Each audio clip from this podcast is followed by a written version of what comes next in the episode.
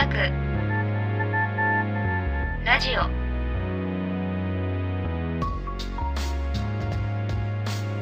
どうも、えー劇作家演出家医薬代表の横山拓也です、えーこの医薬ラジオは、えー僕が関わる講演に、えー参加していただいている演劇関係者スタッフ出演者の方などを、えーお迎えしてお送りしている、えーポッドキャスト形式のラジオでございます、えー今日のゲストは演劇集団園の内藤優子さんですどうぞよろしくお願いしますよろしくお願いします。内藤です。よろしくお願いします。お願いします、えー今日は、えーまさに内藤さんに演出、えーいただいております、えー枝肉の公演の後に、えー来ていただきましてアフタートークのような形で、えー今日はラジオをお送りしていこうと思っておりますえー、と早速なんですけどもなんかシアターウエストっていう空間って、はいなんか枝肉をやるのになんかちょうどいいです意ね外とちょうど良かったですね。そうですよねなんかあのキャストの皆さんもおっしゃってたんですけど、うんちょうなんか後ろまでが届きやすいっていうか、そうそうそうそうすごいちょうどやりやすい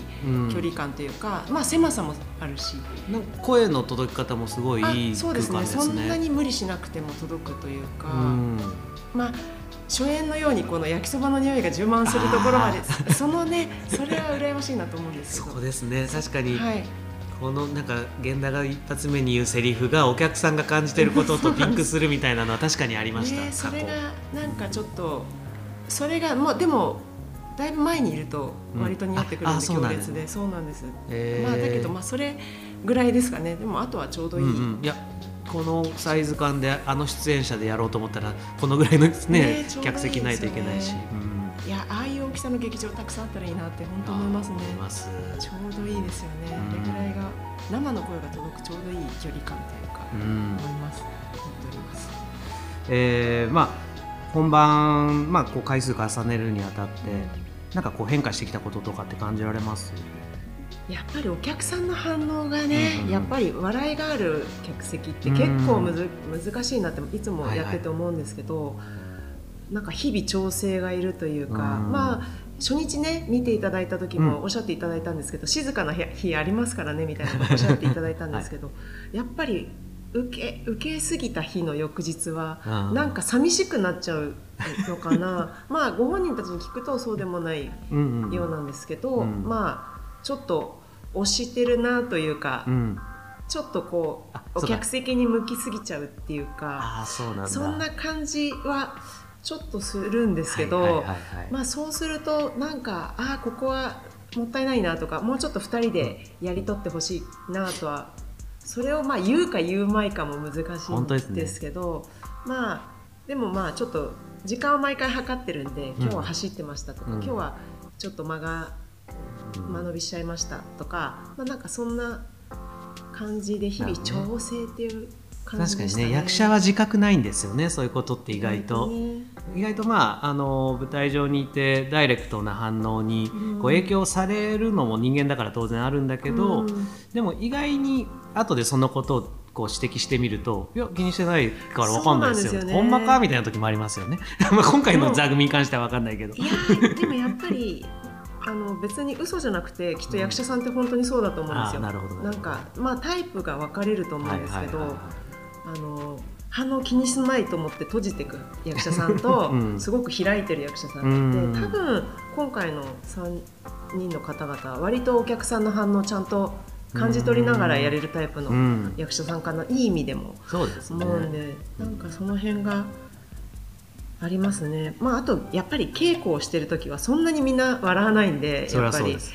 なんで入ってきてあれぐらい笑っていただけるとこう手応えがあるっていうか、そうなんです。意外とね僕も稽古場で見てどんどんこう、まあ、何回か見させていただいた中で密になっていくのを見届けていって、本番初日見た時に、ん。あそうかこんなお客さんって笑うんだっけって そんな芝居だったっけ？ってやっぱ思っちゃって、いうん。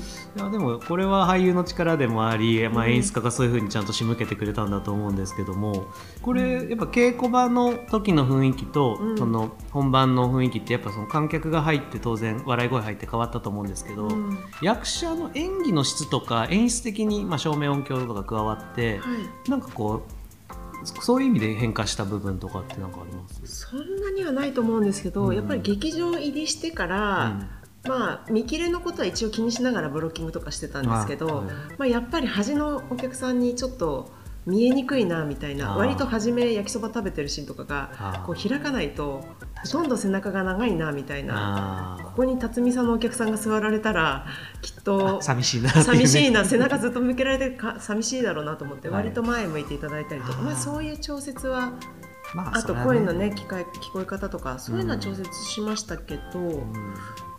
特にっていうのはまあそんなにはないかなとは思いました、ね。うん。けど思ってないところを笑っていただけたりすると おここ笑うんだとか、うん。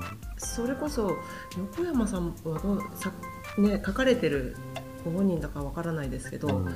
これってこういう意味だったのかってちょっと分かることがお客さんに教えていただくっていうかなんかいうような感じがありましたはいはいはいはい。ねまあ具体的にこれっていうとなちょっと言え言いづらいんですすけど、でも、はい、そのなんか本当にちょっとしたニュアンスがそなかうんなんですよこう稽古の中では流れてたものがい。急にお客さんの反応によって引っかかって、ああうん。ってなることってありますよね。ありますね。自分自身でもあります。あね なんか役の内面で起こってることって実はこういう側面もあったんじゃないかとか、うんうんうんうん。あの本当に沢村なんて複雑な人間だからうん。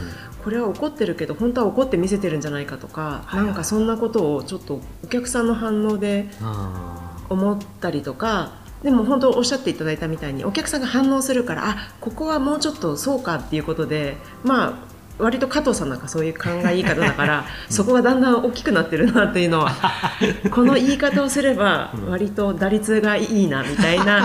あこれちょっと加藤さんどうかな？そうえまあ直接は言ってないんですけど、うんうん。これはきっとでやっぱりそこはちゃんとその場で言うとうん。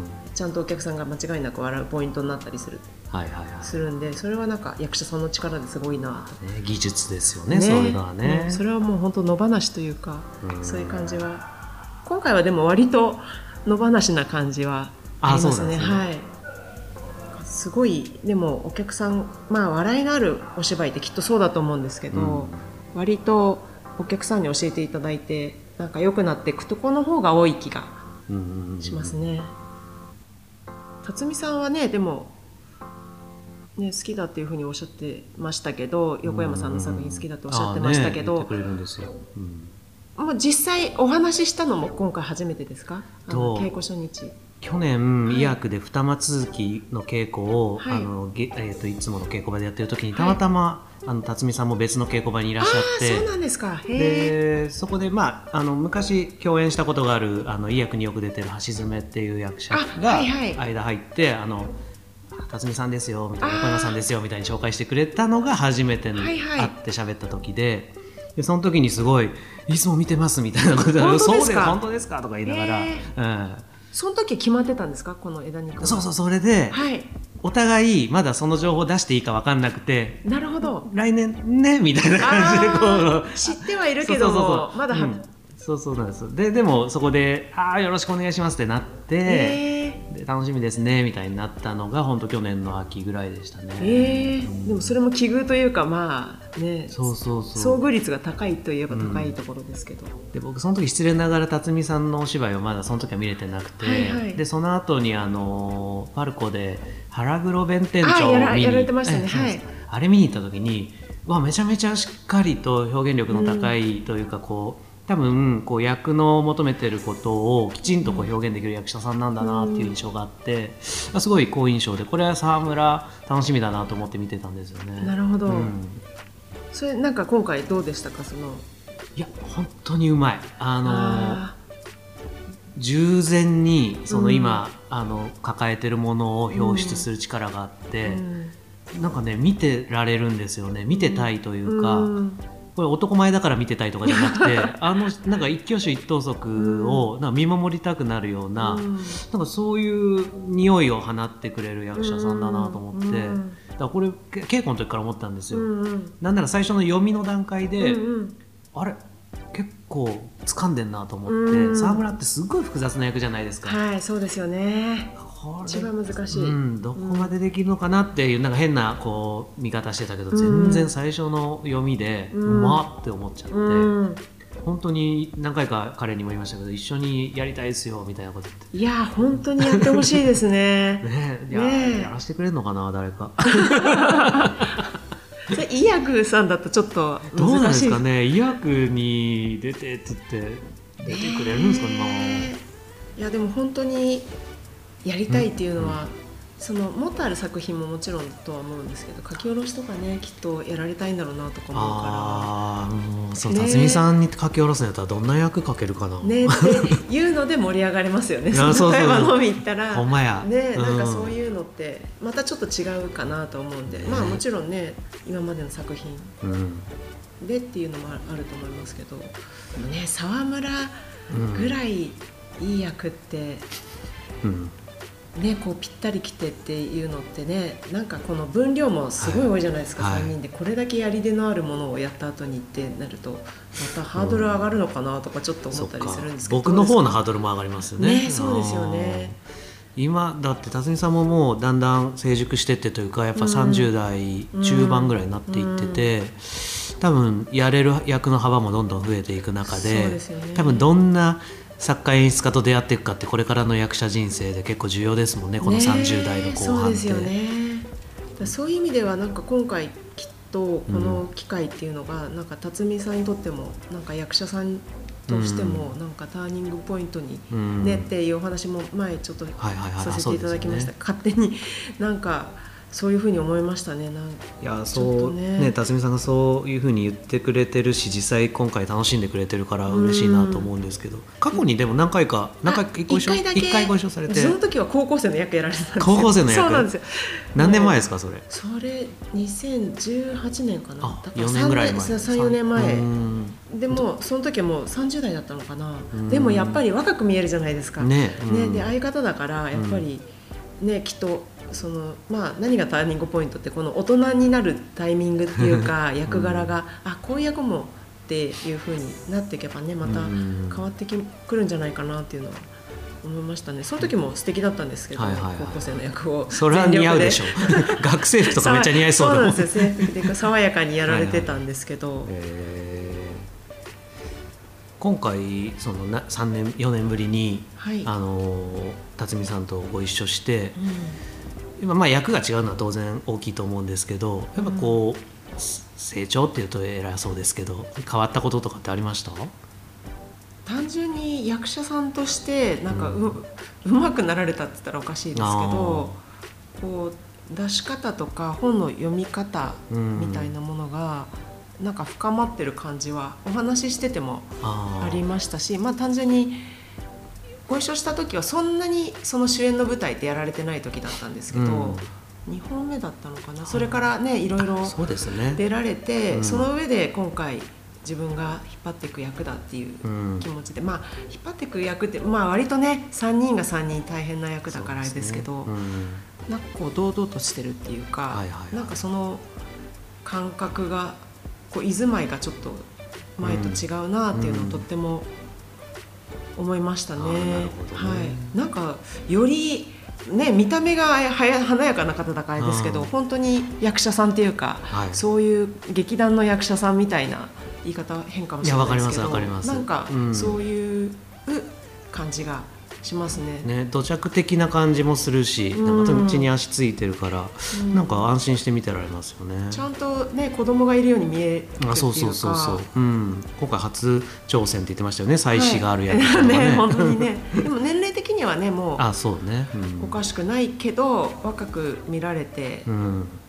るし、まあね別のいろんなアイドルの活動とかバラエティの活動とかも幅広くされてるから、うん。その中の一つの役者さんの活動なんだけど、ちゃんとこう向き合ってやる熱量がね本当に、すごいなというふうに思いました。そうですね。タフで。しかも。辰巳さんの話ばっかりにああの終始しちゃいそうですけど小日向さん小日向誠一さんは今回初めてですよびっねくりしましたね私も本当に。初めての本読みで。いい役者さんですよね。いい役者さんですよねまだ 24? ろ六？ああそうか。六？六うん。ああ若い。若い。小日向文世さんのの息子さん僕はあのはい。3月かな、あマーキュリーファーを見てその前にちょっと一回ご挨拶はしたことあるんですけど、役芝居で見たのは初めてで、うん。その時に本当にあの輝いてたというかうん。なんていうかなこう若さをフル活用今回もそうだと思うんですけども、ああんなに自分のキャラクターを確立している若い役者さんって、うんあんまり見たことないなと思って。いや 私が不勉強なせいもあるかもしれないですけどなんかとってもバランスのいい方だなと思って、うんうん。その割と身体性があるっていうか、はいはいはい。あの動きにキレがあってそのなんか連動してるっていうかね。出したいかもことと、そういうものがすごくこういややっぱりおろどどっちかがはいおろそかになっちゃうっていうか、うん。体に力が入りすぎるとセリフがダメになっちゃったりとか、うん。セリフに力が入りすぎると体がおろそかになってうん棒立ちになっちゃうとか、まあいろいろあると思うんですけどそのバランスがめちゃくちゃ良くてね。うん、あとやっぱり再現率がすごいんですよね。同じようにこうお芝居をうん。まるで本当にその瞬間に起きたみたいにうんうんうん。されるんですけどいや同じこと何度もできるんですよね。同じように。それってはあ。すごい能力ですよね。集中力が高いんでしょうね。集中力が高くて、まあでもやっぱりじゃあ一人きりになっちゃうかっていうと、うん。その相手のまあ割とこう新鮮味の高いお二人なんで、うん。いい意味で、で、はい。そうするとちゃんとそれでお芝居を変えてくるというか、はいはいちゃんとそこに反応もしなんですよ。しっかりできる。反応したり、うん。こうやっぱりそれにやり取りとしてちゃんと見合う、まあ、自分がそれまで繰り返してきたことをちゃんと違うふうに返して、そうするとそこでいい手応えがあるとちゃんとまたそれを繰り返すあすごいすごい。すごいんですよ。いや若さだけじゃないですよねそれってね。そうなんですよ。センスなんですかうん。ねだから準備してきたことだけで収まらないでちゃんとうん。反応しながらうん。新しいとこすぐ見つけてはうん。それをこうまた整えていくってそうなんですよ。ベテランじゃないですか。そうなんですよ。だからなんかもう何度目かじゃない人生何度目かなみたいなうん。感じがすごいしますね。いやもうなんか私あの劇団で、うん。えー、と研究所がありまして、はいはい。まあ毎年何十人か入ってきて、うん。1年やって卒業していくんですけど、ではい。何人か残るっていうね講師やらせてもらってるんですけど、え大体20代が最近多くて、うん。まあ年齢いってると、まあ、30近くまあでも67ぐらいですかね、うん。まあ、小日向さんぐらいの年代のうん。に役者も何人かいるんですけど見たことないですね本当に。あちょっとすごいなと思って、みんなね見に来るんでどう思うのかな。まだ何人も見これ、はいはい。この後感激日が あってみんなどう思うのかなと。まあ同世代がねあんだけやってたら。まあそれれこそねテレビで活躍されてる方はたくさんいますけど、はい。い、やちょっとしょうもう本当に衝撃的な方だなと。う、ん。なねこれからどんどん多分やっていくんでしょうね舞台。いやーそうですね。やってほしい。うんね。って勝手にもうちょっとファンじゃないですけど。ちょっとみすごく見続けたい。本当になんていうかこれから先の動きを見届けたい人ですよね。本当にうん。どうなっていくんですかねこんなに今うまくて。これから先があって。本当に。ちょうどだから20代30代40代って3いや人揃ってるからバランスいいですね。本当にそうですね。その最年長の、えー加藤虎之助さんなんですけど、まあ、はい。僕は2019年に、はいあの人阿弥な人並みのっていう作はい品をはい駅前劇場でやらせていただいた時に、まあ、僕書き下ろしで、え虎之助さん主演で,、はい。で松本優子さんが演出っていう、はいはい。まあ、舞台があったんですけども、そこで初めてご一緒してで、まあ、加藤さんもあの関西出身なので、うんすごく年も近いんで、あのはい本当は関西の小劇場でもっとなんていうか近い関係にいてもおかしくなかったんですけど、うん。意外とニアミスで僕らが関西でこう活動をしてきし始めた時にはもう東京に移動しちゃってたって感じで。なるほど。そうです。だからその時があーはじゅ2019年が初めましてみたいな感じだったんですけど、まああの時は標準語のセリフで、そうだったんですね、ええまた今回と全然違う感じだったんですけど、やっぱ関西弁字の言葉で、うん。あの雰囲気で、うん。あのちゃん感で、うん。めちゃめちゃハマってんなって印象があったんですけど、ねえね。本当になかなかやっぱりあのまあそのプロデューサーの方ともお話ししてる時に、うんやっぱり大阪弁ネイティブの方にやっていただきたいねっていう話はしていい。て、やそれは間違いないと思います。ねえこれやっぱり独特のリズムっていうか、うん。やっぱでもちろん横山さんも、ね、関西の方だから、本当にこう自分とかああいうこう独特はいはいはいのはい。語彙の感じってやっぱり微妙なんですよね。ニュアンスがね。いやだから素敵だなと思って。そうですね。いや面白いなっていうのがありました。間合いもね、うん。なんかこだわってらっしゃってありましたけど 呼吸というか、はいそのツッコミの呼吸というか、うん。まあ、そういうのがいやな素晴らしいなと思ってでもすごいな生感を大事にする人だから、うん。あのー自分がそこの空気に入り込まないとなかなかこう本気出してくれないような印象もあってはい。だから稽古場で「えトランスケさん今本気なの?」って思いながら見てたりとか。でもやっぱり本番にちゃんと照準合わせてくるというかそうですね。そこはやっぱさすがやなと思うんですけど。うん。そうだからもう他の共演者に迷惑かけてないとかなんかついついこうなんか身内みたいな感覚でトランスケさんのこと見ちゃうんですよね。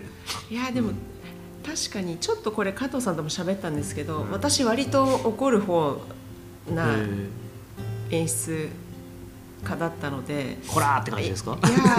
いやないやいや本当に。へ意外にしろよみたいなことをえ物蹴ったりとかー、恥ずかしいですけど。そんな風に見えない。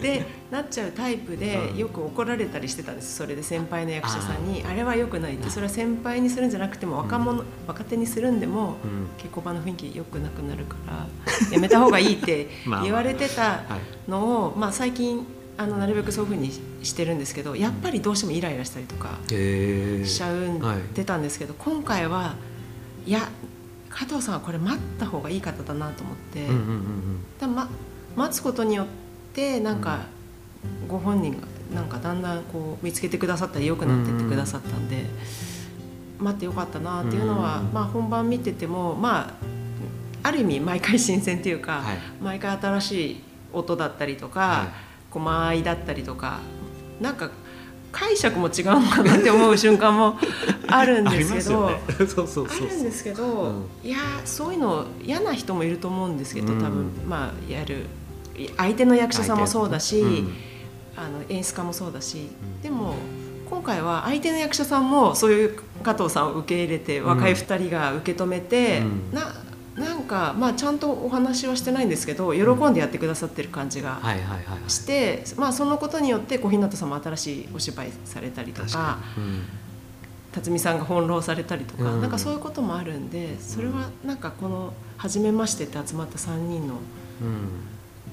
感じとして良かったバランス良かったかもしれないですね。ね、そうなんですよ。だからトランスケさん先輩なんだからって思うけど、ねでも一番甘え上手なんですよねあの人が。はい本当にそうですね。本当に可愛らしい方だな。最近ね可愛い可愛いってすごい言ってるんですけど加藤さんに。まんざらでもない方んじゃ。だなって思思いましたね、うん。いやでもいや割と人見知りな方だなと初めすごくも思ったんで。でも横山さん昔からのお知り合いなのかなと思ったらねそんそんなに割と新鮮な最近のお知り合いだと聞いてすごいびっくりしたんですよねでもトランスケさんみたいなうん。タイプ僕すごい好きで、えー。あの懐にバッて入り込んで、うん。ごちゃごちゃごちゃってやってあげるとトランスケさんもくあやめろやみたいな感じになるのが結構僕も結構そういう後輩気質というか先輩ちょっといじりに行くのそんな嫌いじゃないんです。でも確かにそうなんですよね。笑いながら穏やかでですけど、だいぶいじいじり倒すというか。あのちゃんと突っ込んでってあげた方があ いいかなと思って。ねそうなんですね。なんかその辺のバランスがなるほどなと。私はまあちょっと関西のあれではないんですけどまあでも今回は、まあ、最終的に楽しいっていうか、いい関係性になれたかなっていそうう感じはしてますね。ですよね。いや本当そんなんかはい稽古場行くたびにいい雰囲気だなと思って見てました。飛躍ラジオ